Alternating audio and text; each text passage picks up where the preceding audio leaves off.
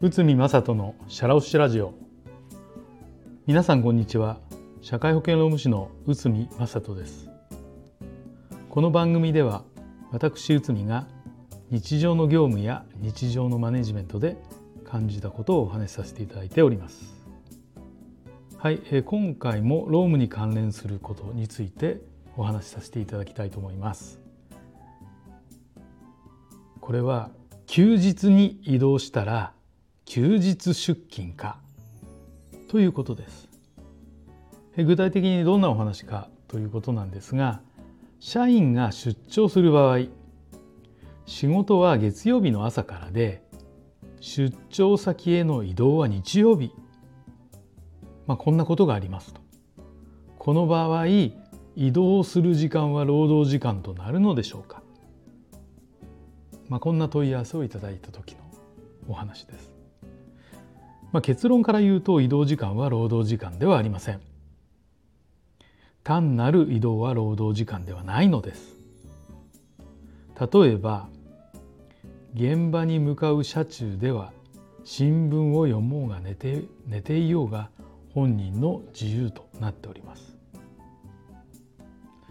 まあこれに関してはですね、えー、と時間的には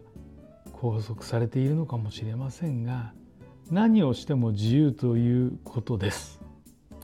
だから労働時間ではない残業手当や休日出勤手当も必要ない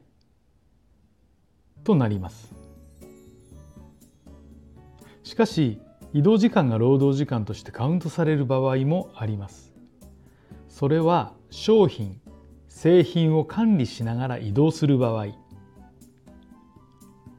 会社の現金などを持って移動する場合この2つです。例えば運送業務のようにその移動自体に業務性がある場合は労働時間となります。この場合通常は会社からの業務命令もあるでしょう。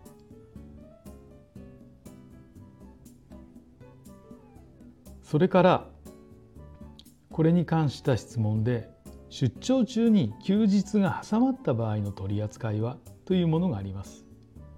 この場合も上、えー、と前ちょっとご説明させていただいた残業と同じような考え方で労働時間としてのカウントは必要ありません。まあ、今回は出張の移動時間などを見て見てきました。ただ誤解が生じやすい部分でもあるので出張時の取り扱いを就業規則で明らかにしておくといいでしょう。明示すればつまらないトラブルは減少します。実際にちょっと条文の方を見てみましょう。例えば出張等ということで出張その他会社の用務を帯びて事業場外で業務に従事した場合において労働時間を算定しがたい時は所定労働時間の労働をしたものとみなす。ただし会社があらかじめ別段の指示をした時はこの限りではない。この条文のポイントは最初の出張その他会社の用務を帯びて事業場外で業務に従事という部分です。この条文を入れておけば移動時間は会社の用務を帯びてはいない出張の谷間の休日も同様とすることができるのです。この条文を趣旨についても説明しておくといいでしょう。そうすれば移動などに対する誤解がなくなります。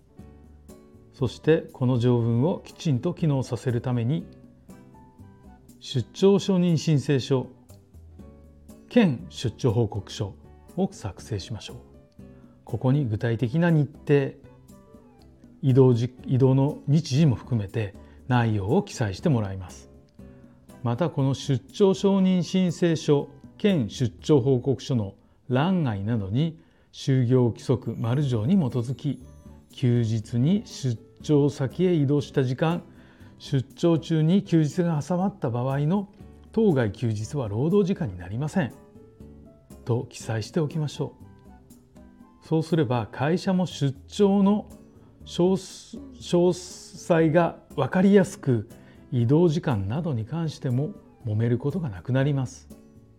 就業規則そのもの